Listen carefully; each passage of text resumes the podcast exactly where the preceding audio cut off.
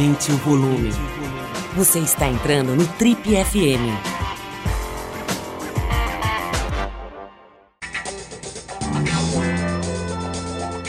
Oi, eu sou o Paulo Lima e queria te dar as boas-vindas ao Trip FM na sua versão podcast. Nossa convidada de hoje é atriz e produtora. Ela nasceu em São Paulo há 48 anos, tem uma extensa carreira no teatro, mas foi em 96 que ela apareceu na televisão pela primeira vez, com a novela Rei do Gado. Desde lá, ela fez inúmeros papéis na telinha, telona e também nos tablados do teatro. É uma das atrizes mais qualificadas da sua geração, para não dizer uma das melhores atrizes da geração dela, recebendo o prêmio Shell de teatro em 2011 como melhor atriz daquele ano. É, agora ela estará na próxima novela das 21 horas da Rede Globo, a novela das 9, né, Um Lugar ao Sol, e vai estrear a nova série da mesma emissora chamada Onde Está Meu Coração, ao lado do Fábio Assunção, o novo malhadão, né? O cara tá agora um homem sarado, e da Letícia Colim também. Além da vitoriosa carreira da nossa convidada de hoje, ela é conhecida pelos seus posicionamentos políticos e como cidadã e por ser uma mulher que tem opinião. Estamos recebendo hoje com muito prazer, com muita honra, a atriz Mariana Lima. Mariana, obrigado pela tua, por ter conseguido uma, um tempinho aí, muito legal te conhecer. Seja bem-vinda às nossas modernas instalações digitais aqui. Obrigada, fico super honrada de estar conversando com você. Sou uma leitora, era uma leitora da revista quando havia revista impressa, mas já, me, já, já comecei a seguir aqui. Tem tantos podcasts legais, eu virei uma ouvinte de podcast. Aí vi lá, tem um monte de entrevista. Falei, e agora mais uma sequência de entrevistas legais. Estamos com, nós estamos completando 37 anos de, de programa, é, Mariana. Total, então né? vai, vai ter entrevista para caramba para você ouvir aí. Mas olha, é, eu quero começar até falando um pouquinho de vida pessoal. Não é muito assim o foco do programa, mas tem uma coisa que é, é sei lá, eu ia dizer engraçada, mas é curiosa, acho que é a palavra, pelo que eu estou vendo aqui, né, suas. Eu, eu me lembro de ter visto isso. Você dizendo que nunca pensou em casar, né? Mas você está casada, digamos, né, com o Henrique há acho que mais de 20 anos, né? É, e uns 24. Duas filhas, duas filhas, né? Que inclusive estão esperando o almoço aí que você vai preparar é. para elas. Mas é, eu vi aqui que vocês resolveram oficializar a relação, né? Vocês resolveram casar. Me explica isso aí. Quer dizer, qual é o clique que deu um belo dia você estava fazendo o almoço e falou, não, agora está na hora. É, a gente nem casou oficialmente, a gente fez uma. É, como é que fala? Comunhão, comunhão de bens. É, um contrato, assim, uma, uma espécie de um ajuste, é isso? Não, na verdade foi uma coisa totalmente assim, feita num cartório de Copacabana, porque a gente precisava.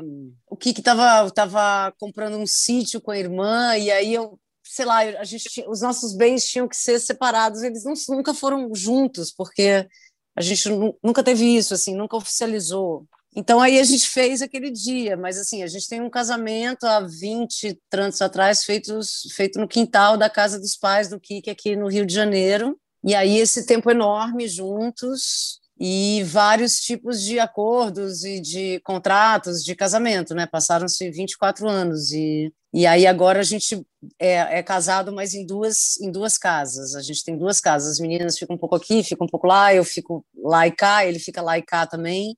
É, mas Olha, a gente sentiu eu... que era, que era hora de.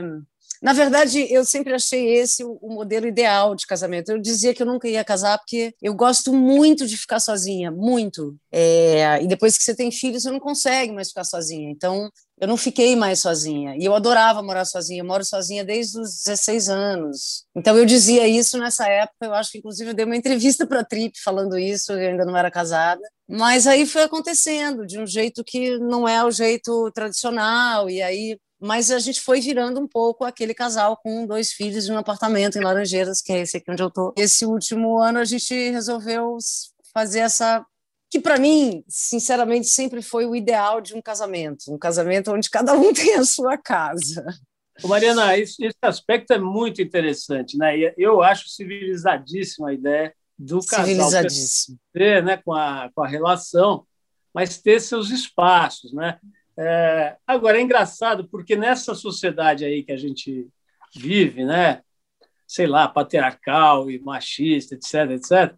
Mas tem uma coisa engraçada que, assim, dificilmente parte da mulher a ideia de ter espaços separados. Né? Em geral, eu acho que eu posso dizer isso, não sei, não fiz pesquisa nenhuma, nenhum estudo científico, mas eu tenho quase certeza de que as mulheres têm uma dificuldade maior de lidar com a ideia de que separando os ambientes vai, não vai separar o casamento. Me parece que pra, na, na é, eu, eu discordo. Eu acho que os homens são mais eu acho que os homens Mas, têm mais medo disso. Por exemplo, os exemplos que eu tenho, eu tenho três exemplos de pessoas que fazem isso há mais tempo. Uma mais uhum. velha que eu, uma mais nova que eu. Essas três pessoas, uma da mesma idade que eu, são mulheres e partiu delas. E, e, eu, eu acho o contrário, assim, eu acho que o homem se assusta mais com essa possibilidade do que a mulher. Aqui foi, foi assim, não é que o que falou, não, socorro, o que, que vai acontecer com a gente? Não, até porque a gente já tinha uma conversa e um acordo muito maduro, assim, né? Mas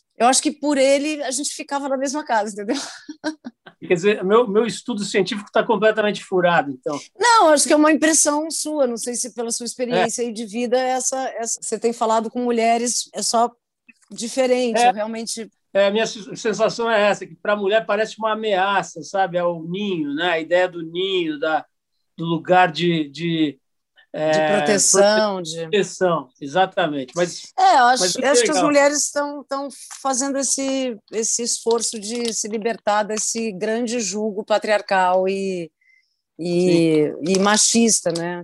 Do qual a Total. gente, aonde a gente foi criada, né? Sem dúvida. E me diz uma coisa, como é que como é que é nesse tipo de modelo, né, de combinado? É, você acha que fortalece o vínculo de alguma forma? Quer dizer, o fato de você evitar o desgaste do convívio, né, que é inevitável, o vínculo acaba ficando mais legal, mais forte?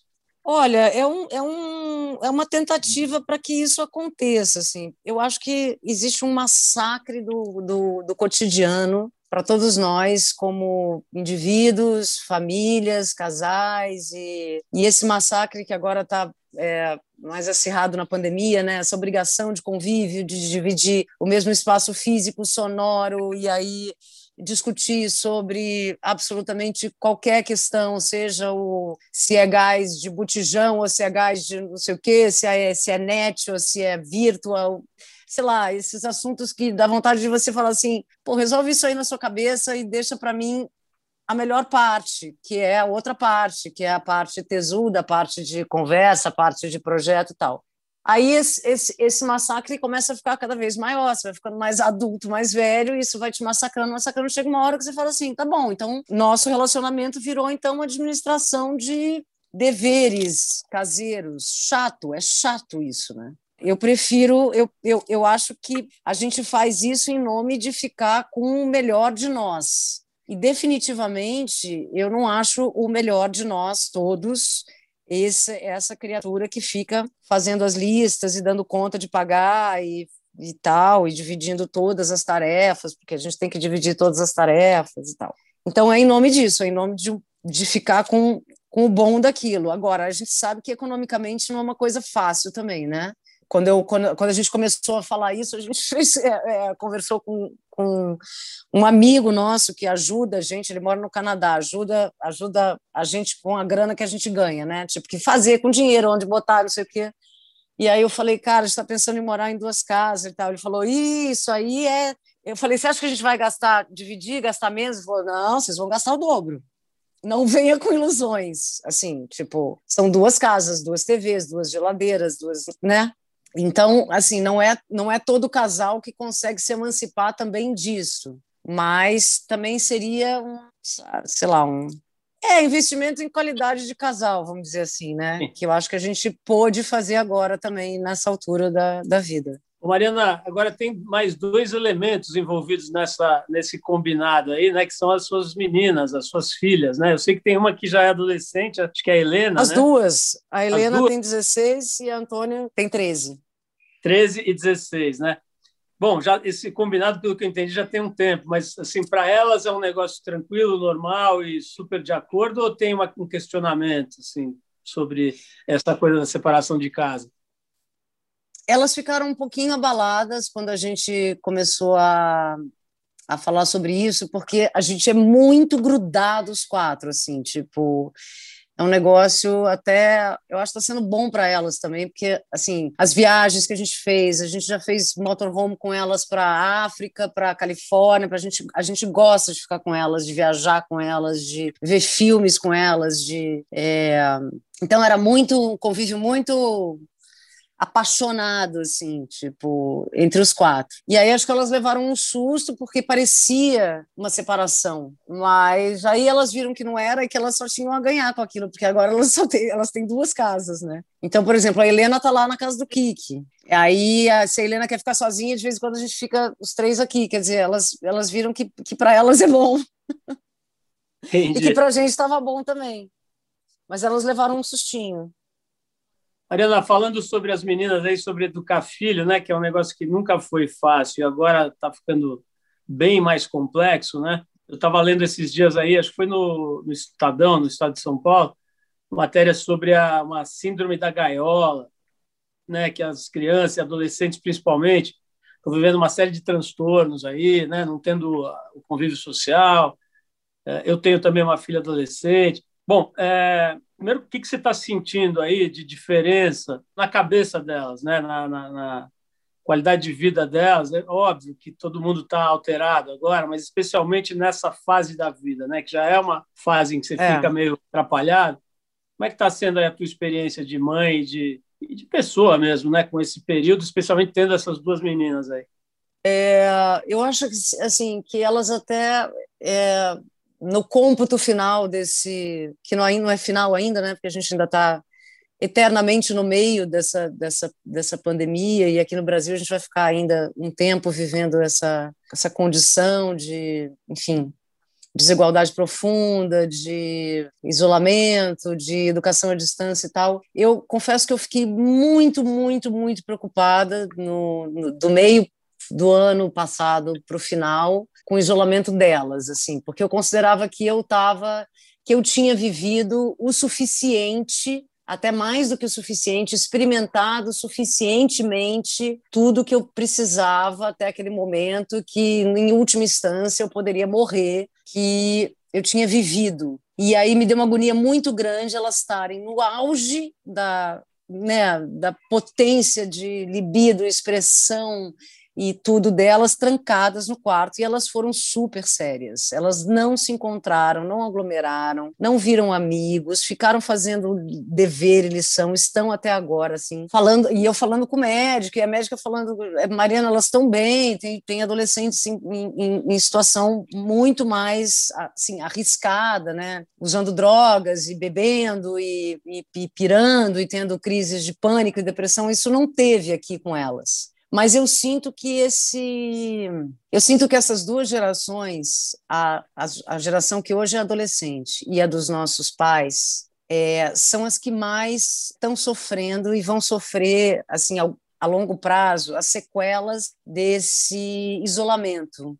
E aí cara eu não sei uma coisa é você ficar preocupada desesperada e falar bom fudeu o que, que eu vou fazer agora? Outra coisa é criar esse né? Assim, a gente está tentando participar o máximo que a gente consegue com as coisas, as lições, os desenvolvimentos delas, mas a gente não pode suprir uma coisa que é da vida, que é elas se encontrarem, namorarem, beijarem, festejarem. Eu acho uma pena elas não estarem beijando loucamente na boca agora, coisa que eu fiz na idade dela, na idade delas e não está saindo, não está exercendo a, essa essa essa libido dessa idade. Mas acho que elas têm muita vida pela frente e nesse sentido, assim, o que mais me preocupa e faz sofrer é ver que tem uma geração que realmente, nesse momento, perdeu, por conta do isolamento, o contato mais importante da vida, que é esse contato afetuoso com netos, com pessoas, e estão muito isoladas, muito sozinhas, e eu acho isso muito preocupante. Ana, você falou aqui para a gente numa entrevista muito legal para a TPM em 2011, né? já tem 10 anos, né? Você falou uma coisa bem interessante, você falou assim, olha, é, eu usei todas as drogas imagináveis. E você disse que pretendia conversar naturalmente com as filhas, caso elas resolvessem experimentar drogas no futuro, né? Dez anos atrás, então elas eram pequenininhas na época, né? E agora elas já estão grandes, né? Como é que é? Você tem você fala sobre tudo com elas e que tipo de papo você acha legal ter com adolescentes sobre drogas? Eu falo sempre que elas demandam essa conversa, eu não imponho essa conversa para elas, assim, mas sempre que eu tenho oportunidade, e aí com a mais velha eu já tive algumas vezes, eu falo o mais abertamente sobre isso. Isso é um assunto que me interessa profundamente. Eu acho as drogas é, um dos grandes assuntos assim que a gente não pode nunca deixar de falar. A humanidade nunca deixou de deixou de consumir, produzir e se alimentar espiritualmente de drogas, desde primórdios dos primórdios. Então, isso faz parte da nossa Constituição. A gente quer isso. O açúcar é uma droga, o álcool é uma droga, a maconha é uma droga, cocaína, crack. Existem diferentes tipos de droga, remédios são drogas, então é preciso falar sobre remédios, é preciso falar sobre a, o remédio que vem da planta, o remédio que vem da maconha, que é, é preciso dizer que a maconha serve para é, alteração da consciência, mas ela também serve para uma série de outras coisas que hoje estão descobrindo e que nós estamos atrasadíssimos aqui no Brasil em relação a essas conquistas é, importantíssimas para a gente em relação à maconha, por exemplo. Isso tudo eu falo. E digo sempre que existem drogas que são muito perigosas, que a maconha pode ser muito perigosa também, e que eu passei pela experiência desse perigo. Então, sempre que elas quiserem falar comigo ou perguntar que tipo de reação você tem, que tipo de coisa acontece é, e o que, do que, que é feito isso, eu vou estar aqui com não só a minha experiência, mas com tudo que eu leio, pesquiso e me interesso sobre isso. Eu me interesso muito sobre esse assunto. Eu fiz, escrevi uma peça também sobre isso, né? O cérebro e o coração é muito sobre isso sobre, a, sobre desde o, da, da, droga que vem da, da, planta e que provoca iluminação, do xamanismo, até é, o remédio. Por que, que eu estou tomando esse remédio aqui às 9 horas da manhã todos os dias? O que, que ele está fazendo comigo? Nessa, nessa mesma entrevista, Mariana, de 2011, né, para a TPM, você falou que você estava de uma forma muito aberta, aliás, né? Falou que você estava tomando na época antidepressivos, que eu considero parar com os medicamentos, mas como as suas pessoas. Nunca parei. É, como as personagens. Eu achei, achei interessante esse trecho aqui. Ó. Como as minhas personagens dizem muito de mim, eu não estava conseguindo parar. Olha, nesses 37 anos, a gente entrevistou muito ator, muita atriz. Sem exagero, assim, de Matheus Nastergalha a, a Glória Menezes. É, eu vi. É, é, um espectro amplo aqui, né? Bem amplo, é. E, e essa afirmação eu achei muito interessante, porque, pelo que eu, a experiência que a gente tem conversando, é uma coisa muito individual. Né? Tem gente que parece ter um botãozinho liga e desliga, né? entra no Dr. Jekyll, assim, depois sai e vai tomar um sorvete na esquina. Tem gente que fica possuído por meses, né? E fica ali, assim, tentando se soltar do, do personagem. Então, tem de tudo, não é uma coisa assim padrão, né? O ator nasce com uma chavinha, liga e desliga é, passou 10 anos dessa entrevista. Eu não, não, não, é nem, não vou nem perguntar se você toma remédio, mas assim, essa história mudou da, da tua relação com os personagens, deles se apoderarem de você. Mudou alguma coisa com mais 10 anos de profissão?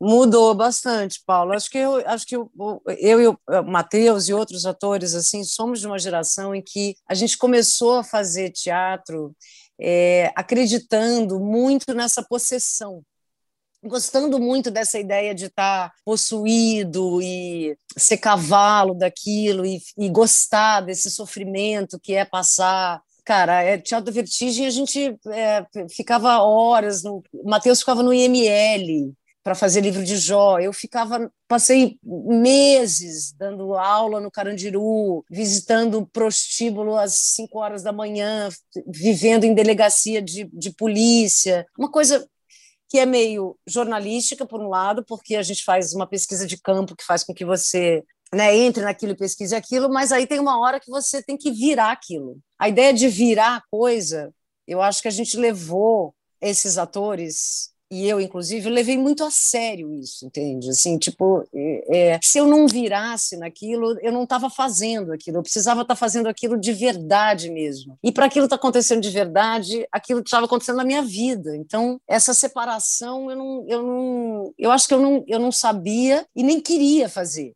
Só que daí a vida começou a cobrar de mim, assim. E eu acho que eu não comecei a tomar antidepressivo por causa disso, não. Eu comecei a cobrar, tomar antidepressivo porque eu fiquei deprimida mesmo com as coisas que foram acontecendo na minha vida. Eu perdi meu irmão no mesmo ano que a minha filha nasceu. Então, juntou a depressão pós-parto com uma morte de irmão, assim, que, que acabou, destruiu a gente, assim, como família. A gente ficou derrubados. Então, é... mas eu não parei de trabalhar. Enquanto isso, assim, meu irmão faleceu, eu estava gravando é, Filhos do Carnaval. Aí eu fiquei, sei lá, uma semana fora da filmagem. Uma semana depois eu voltei com bebê para gravar. Uma situação assim que eu estava muito destruída. Então, é, eu tive apoio psicanalítico, psiquiátrico para poder administrar isso. E aí fui não gostando mais de estar tá tão virada, tão mergulhada, tão obcecada com aquilo e fui querendo ser uma pessoa mais normal, assim. Fui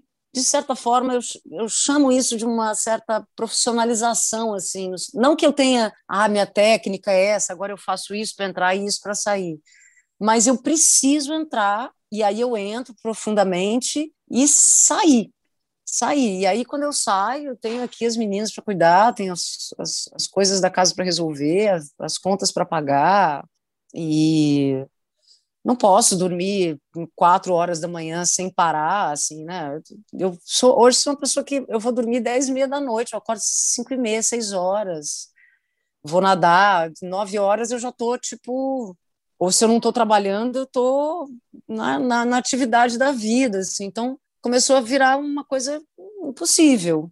Mas eu guardo muito e sou muito grata a essa capacidade que eu não desenvolvi sozinha. Eu estive com outras pessoas. O Antônio Araújo, diretor da, da, do Teatro da Vertigem, é responsável também, como outras pessoas são responsáveis por esse momento em que a gente é, mergulhou prof, profundamente na, na, na, na nossa arte, assim, e ficou ali, né? Todos nós e tal. E eu levo isso, carrego isso para as coisas que eu faço hoje ainda, assim. Eu levo muito a sério o meu trabalho, muito, muito, muito. E significa, às vezes, não ter rede de segurança. Você citou aqui uma coisa que é muito interessante para quem não é do ramo, né? Que é essa coisa do laboratório, né? Que chamam de do Matheus ir para o IML, você ir para o Carandiru, né? Mergulhar nesse universo que você, você depois vai representar, né? Mas eu estou lendo aqui que você fez um documentário chamado A Ruptura, né, do diretor Marcos Saboia, que trata da corrupção. Para esse, acho que você não precisou de laboratório, é só abrir o jornal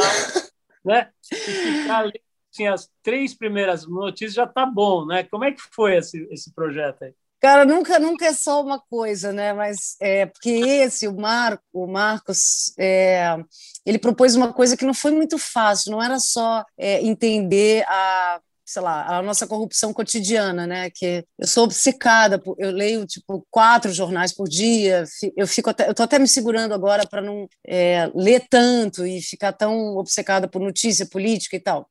Não era só isso, ele queria é, trabalhar o Fausto do Goethe. Então eu, eu reli o Fausto inteiro e aí eu faço uma personagem que é, é, é um pouco Fausto, um pouco Mefistófeles.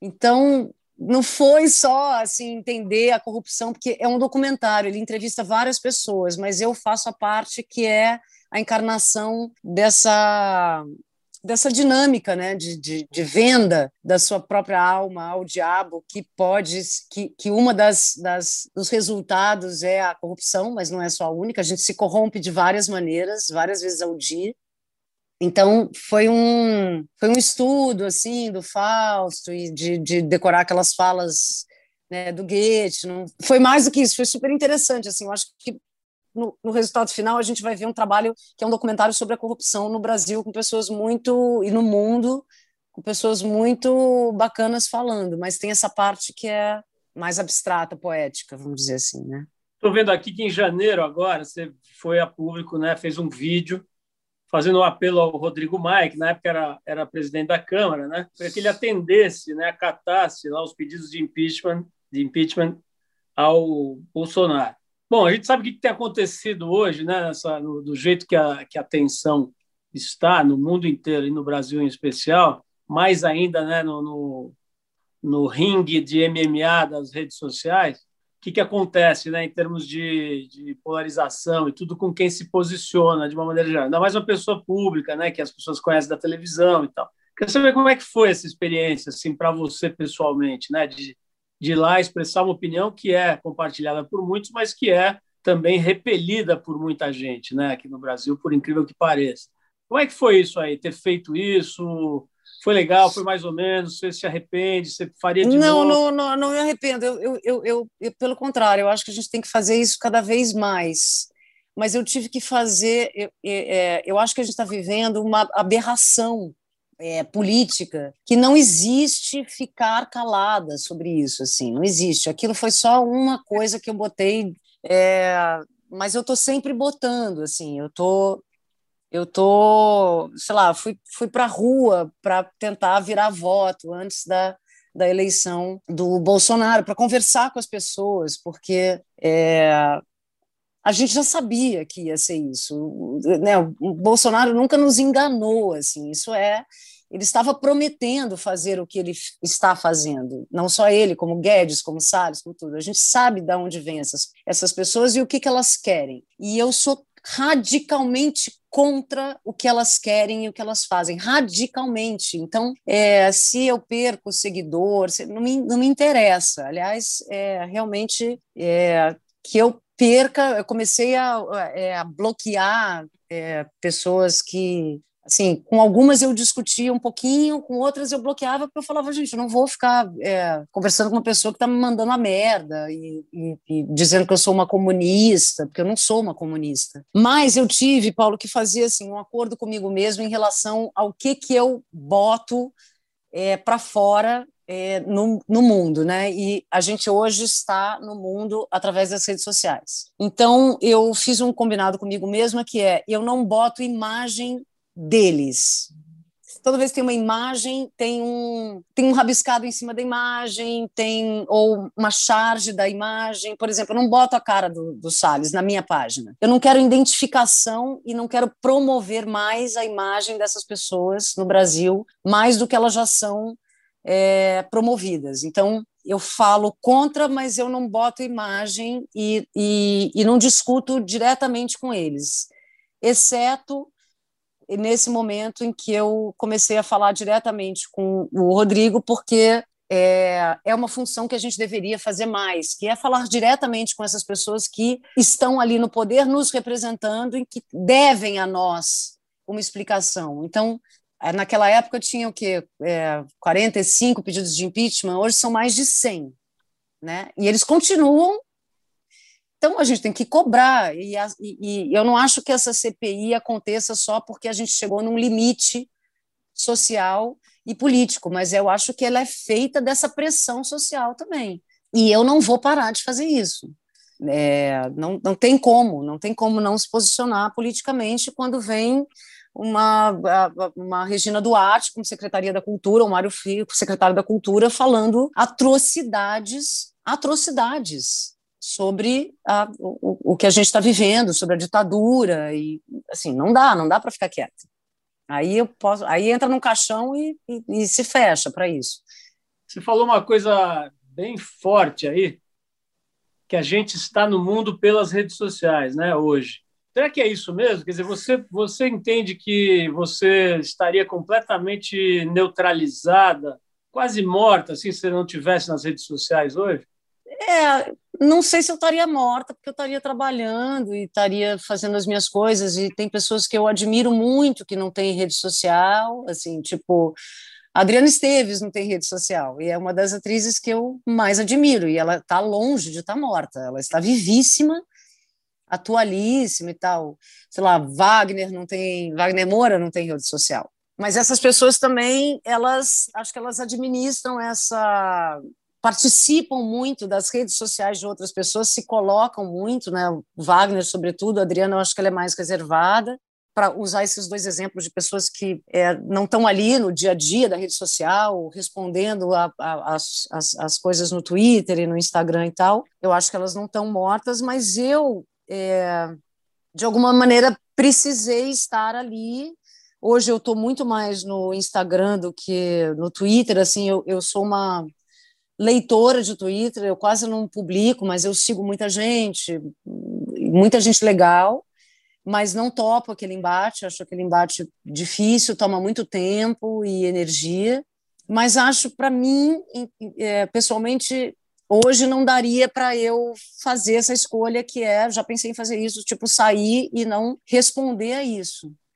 Mas é, é difícil, porque isso faz parte da nosso, do nosso trabalho, assim, eu não... É, é isso, a, a, a, política está na rede social, o mercado está na rede social, a arte está na rede social. Então, de manhã eu fiquei conhecendo o trabalho de uma artista, de uma galeria que é, sabe assim, que eu não sei como eu conheceria ela, talvez eu conhecesse ela se eu não estivesse ali no Instagram seguindo as pessoas legais que eu sigo. Então, eu, eu, eu, eu conheço muita coisa através dali, eu gosto daquilo, eu gosto dessa conversa. Eu não, eu não gosto quando ela fica, quando o nível fica muito baixo e o nível fica muito baixo, né?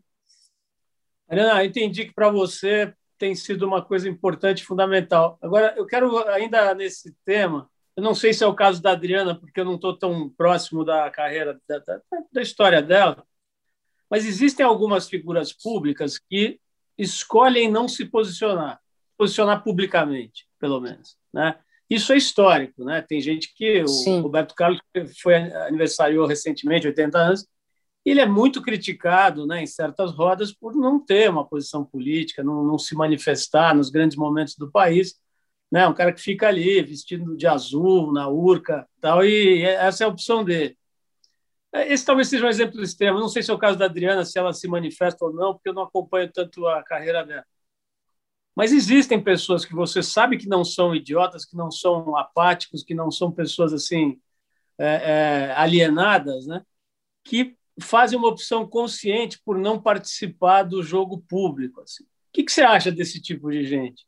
Eu respeito as pessoas. Eu, eu respeito todas as pessoas, na verdade talvez inclusive os, os alienados idiotas, assim, para te falar bem a verdade. Eu respeito a, o direito de se calar diante de qualquer coisa. Eu acho que a pessoa ela precisa ter o direito de preservar a sua individualidade, a sua posição política. Mas eu acho mais admirável quando a pessoa se manifesta. Assim, eu é, fui perdendo um pouco a admiração por pessoas que eu não sei se pensam se gostam do, do, do, Bolsonaro ou se estão achando isso tudo normal e, e, tal. Fui perdendo um pouco o interesse por elas e a vontade de acompanhar a história delas e tal. Mas eu respeito, respeito muito. Acho que a gente deveria respeitar mais, inclusive, essa, esse desejo de não falar. Mas acho muito mais bonito e admirável quando a pessoa consegue se posicionar sem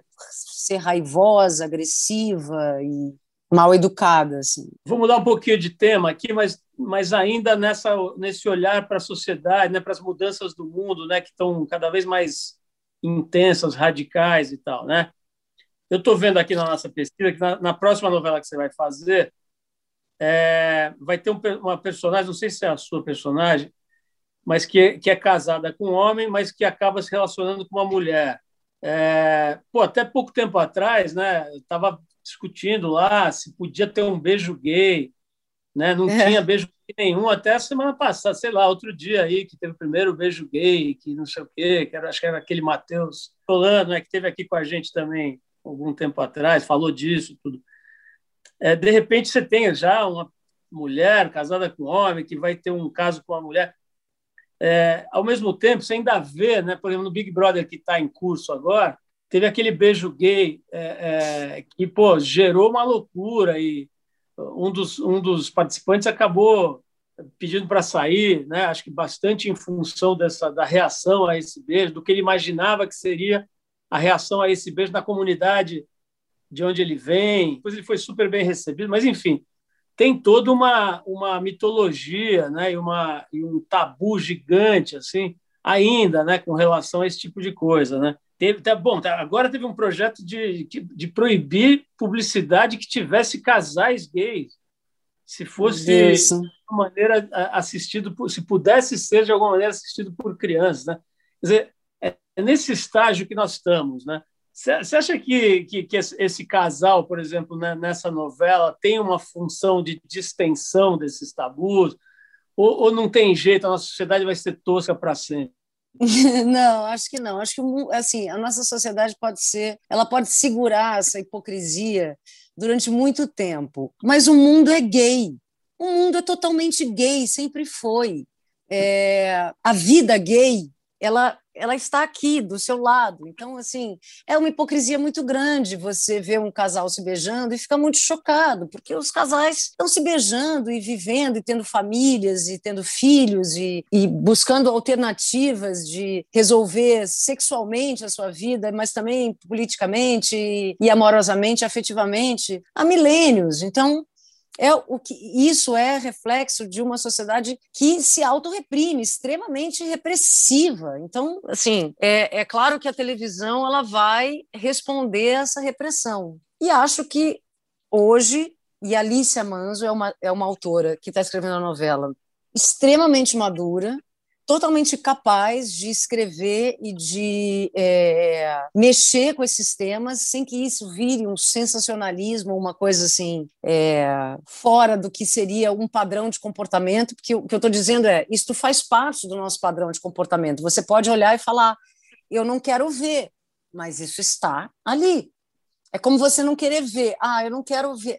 Eu não quero ver que a sociedade é racista. Bom, você pode não querer ver, mas ela é.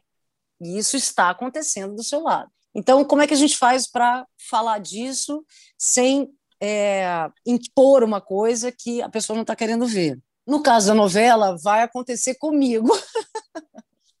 Essa personagem sou eu. Eu sou casada com, com um homem que é o maravilhoso Marco Rica e vão acontecer uma série de coisas na nossa vida dentro da novela como casal e pela primeira vez essa mulher vai se interessar por uma outra mulher que vai ser a Natália Lage. Nenhuma delas é, é, assumidamente gay. Quer dizer, isso vai ser uma questão para minha personagem. Assumir que eu que naquele momento eu é, possa estar gostando de uma pessoa do mesmo sexo que eu, para ela vai ser um dilaceramento. Eu acho que expor esse dilaceramento vai ajudar as pessoas que se sentem dilaceradas porque seu filho é gay, ou porque sua filha é gay, ou porque está sentindo uma atração por um, uma pessoa do mesmo sexo, a trabalhar essa, essa repressão, porque é uma repressão. Como disse nosso querido, maravilhoso Drauzio Varela no, no vídeo há muito tempo atrás. Por que, que te afeta tanto que o seu vizinho namora um outro cara? Que que isso, o que que, onde é que isso te deixa tão nervoso e nervosa que você não consegue viver porque o seu vizinho ou o seu filho, né, tem um envolvimento com a pessoa, assim, então temos que olhar para isso, é uma questão de saúde mental pública, assim como a droga é, porque é, e aí é bom, queria só pegar um pouquinho o assunto da série que vai estrear, a gente vai falar onde está, onde está meu coração sobre um outro tabu muito grande que é uma dependente química numa família de classe média alta. Então, não é a imagem da cracuda que você está acostumado a ver ali na rua ou que normalmente a gente entra em contato, né? Não, é uma pessoa que cresceu num seio assim totalmente protegido, familiar, com, com todos os recursos para não se envolver com aquilo financeiros, afetivos, parará, é uma médica incrível, personagem da Letícia Colim, e ela vai se envolver com a droga mais, é, vamos dizer assim, estigmatizada da sociedade, que a gente, com pesquisa, foi ver que é, o executivo ou a executiva de sucesso pode até usar cocaína, mas crack, como assim? E é uma droga que causa adição como todas as outras, como álcool. Então, tem sim executivo saindo do trabalho com carro chique, parando na Cracolândia, pegando o seu crack, indo para casa e usando, e tendo que tratar isso também, essa dependência. Ô, Mariana, é. eu, eu, quero até saber dessa série, né, um aspecto que é bem, bem relevante, né, que é o fato do Fábio Assunção estar nela, né? É, todo mundo sabe, ele nunca escondeu, pelo contrário, né, ele fala abertamente das questões que ele enfrenta, né? Com relação à dependência química. Inclusive, ele falou para a Trip, numa entrevista pô, antológica, é, depois ele escreveu para nós uma carta que a gente tem assim guardada junto com as melhores coisas do nosso, dos nossos 35 anos. Né? Eu tenho guardada é uma... também essa. A carta que ele escreveu para nós é uma coisa assim de emocionar. Mas, enfim, é, é um cara que pô, vive né, as, as questões da dependência química. Eu digo vive porque os, as próprias pessoas que têm essa questão e os cientistas que as estudam, né, dizem que é uma coisa que, que fica com você, né? Quer dizer, não é que tenha cura, né? Você administra. Uhum. É, e agora, aparentemente, né? Inclusive fisicamente, o cara está num momento assim, ele virou, ele se transformou no Rodrigo Il, ele está num processo de Rodrigo Hilbertização, né? Só falta ele começar a consertar coisas e, e fabricar fogões e fazer capelas. Ele não precisa. é, é, fazer capela para o próprio casamento, enfim. Mas o brincadeiras à parte, como é que é? Teve algum tipo de conversa com ele sobre isso durante a preparação da, novela, da, da série? Que, quer dizer, que faz alguma diferença ter no elenco alguém com esse grau de relação com as drogas e totalmente e, e com a generosidade o Fábio eu posso ficar aqui mais meia hora me derramando sobre o Fábio. Eu acho o Fábio uma das pessoas, dos seres humanos mais incríveis que eu já conheci, desde sempre. A gente se conheceu há 25 anos atrás, assim, éramos dois moleques, e, e eu acompanhei a vida do Fábio, assim, e eu acho que o Fábio tem uma inteligência, uma sensibilidade, uma generosidade, uma capacidade de se transformar e não ficar sozinho, né? Se dividir isso com as pessoas. O Fábio tem um trabalho, ele faz um trabalho que eu não faço, eu acho que você não faz, assim, que é de realmente é, ajudar, não só no processo de autocura e de entendimento dessa, dessa fragilidade da qual ele, ele é vítima, mas de ajudar as pessoas que são é, que estão profundamente mergulhadas nesse, nesse lugar de autoabandono, de tudo. E o Fábio, mais do que sarado e lindo, que ele sempre foi, ele acabou de ter um filho. Ele está ele tá há mais de um ano, sei lá, dois anos. Quando a gente fez a série, o Fábio já estava já tava fora disso, ele já estava se cuidando. Então, o Fábio ele, ele tem uma procura espiritual muito grande, ele divide isso com a gente. Eu não estou falando nada que a gente não saiba. A gente sabe que o Fábio, é, para além da, da, da coisa da, da do estudo da, da química disso, do, do, que isso pode, de como a gente pode fazer redução de danos e, e dos trabalhos que ele faz na, com, com, com os grupos de risco e tal. Ele tem uma procura espiritual que é rara. Ele está sempre assim, ele, ele tá essa figura é, solar que ele está agora não é só porque ele dominou o vício dele, não. É porque ele foi além. Ele está assim é, dedicado a, a, a entender da nossa mais profunda capacidade humana. Ele é um, um, ele é um humanista, ele é um...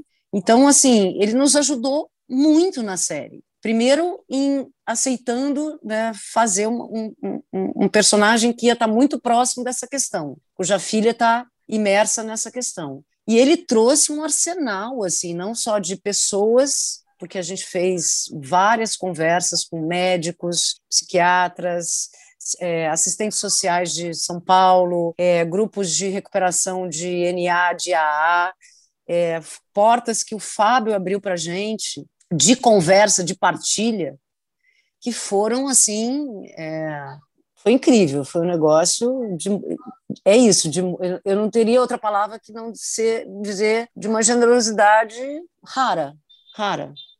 E inclusive de se expor, porque desde essa entrevista, talvez um pouco antes também, ele começou a falar disso, né? E ele poderia ter ficado completamente blindado, né? Se blindado e, e, e, dito assim, não, isso, com isso eu não vou, não, não quero, não quero me expor. Mariana, nós estamos gravando essa, essa entrevista na hora do almoço e se os adolescentes já estão tendo um período difícil nesse, nessa pandemia, imagina sem comer, né? Então nós vamos encerrar daqui a pouquinho para você poder tá. preparar o almoço das meninas. Então vou fechar com essa pergunta aqui, a final mesmo, que é o seguinte: você sabe, né, para a Trip, a ideia de que você possa se expandir pela mente é muito presente, tudo, mas a ideia de que você possa se expandir, se expandir pelo corpo e principalmente de que não há uma divisa entre corpo e mente, né? ela é mais presente ainda. E eu vi aqui, nessa pesquisinha que a gente fez, que você sempre praticou esporte, você sempre gostou de pesquisar esse lado aí, né? Estou vendo que você uhum. fez Kung Fu, praticou yoga, estava praticando corrida, você me falou hoje que você, você nada de manhã. O que, que você faz de verdade e o que, que isso, que diferença isso faz na sua vida?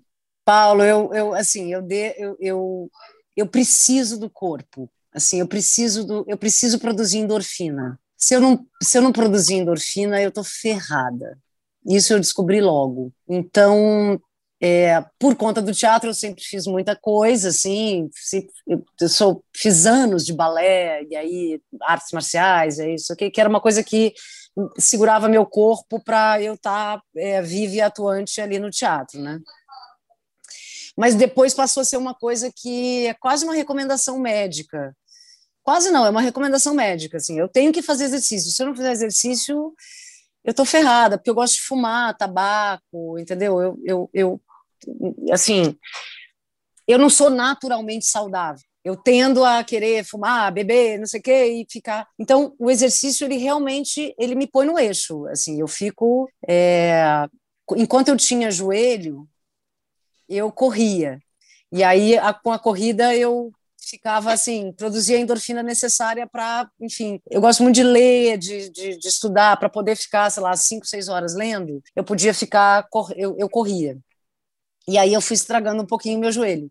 E aí a Andréa Beltrão, é, eu até ontem disse na entrevista do Globo que ela salvou minha vida, mas ela salvou mesmo, porque ela eu descobri a natação no mar e que é uma das coisas mais incríveis e mais poderosas que eu já fiz em termos de exercício, porque eu nunca gostei muito de nadar em piscina, eu acho meio tedioso, e o mar é, é, um, é uma imensidão, é, é uma coisa que mexe profundamente com o teu corpo, tuas células, então eu saio muito saudável, vou nadar muito cedo, e fico nadando uma hora, então agora virou tipo uma religião. Vamos ver como é que é. Como eu comecei há pouco tempo e a André já faz isso há muitos anos que ela é muito mais inteligente do que eu, em vários aspectos. É... Vamos ver agora como é que vai ser no inverno, né? Porque aí você acorda mais frio. Hoje, por exemplo, eu não consegui ir, porque eu acordei, sei lá, muito cedinho, estava chovendo e tal.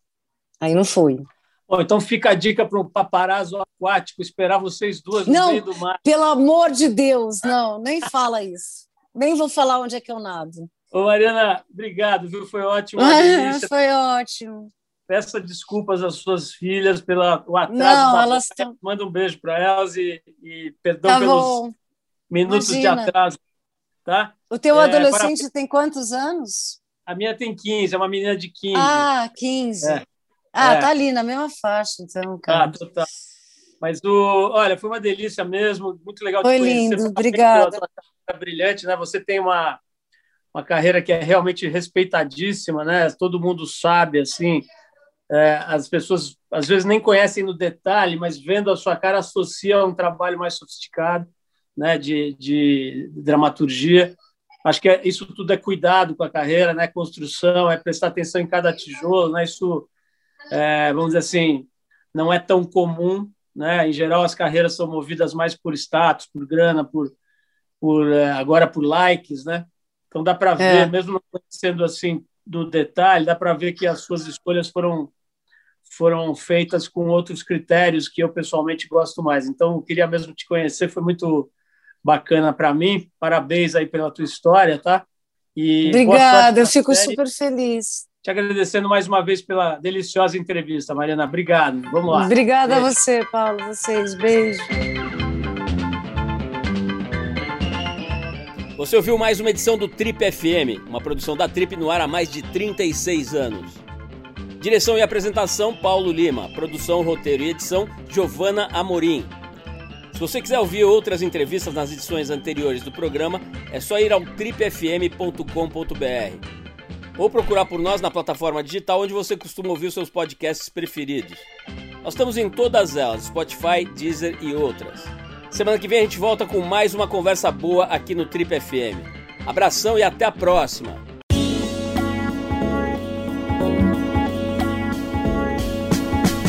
Você ouviu Trip FM.